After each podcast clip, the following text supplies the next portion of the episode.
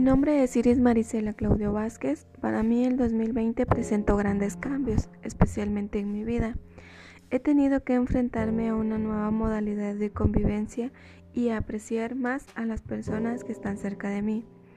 Me he visto en la necesidad de poder innovar ante la pandemia del COVID-19 y en cada una de las actividades que desarrollo. Tal es el caso de la educación, donde he implementado nuevas alternativas como lo son las videoconferencias y poder hacer uso de nuevas plataformas de comunicación, entre ellas las redes sociales, que me permitirán seguir formándome como profesional. Como trabajadora social enfrento grandes retos, pero el más grande es el de motivarme y apoyar a todas las personas de mi alrededor a cuidarnos para evitar que se siga propagando la enfermedad y poder salir adelante, ya que dicha situación me ha permitido valorar cada uno de los detalles que hacen que la vida sea hermosa.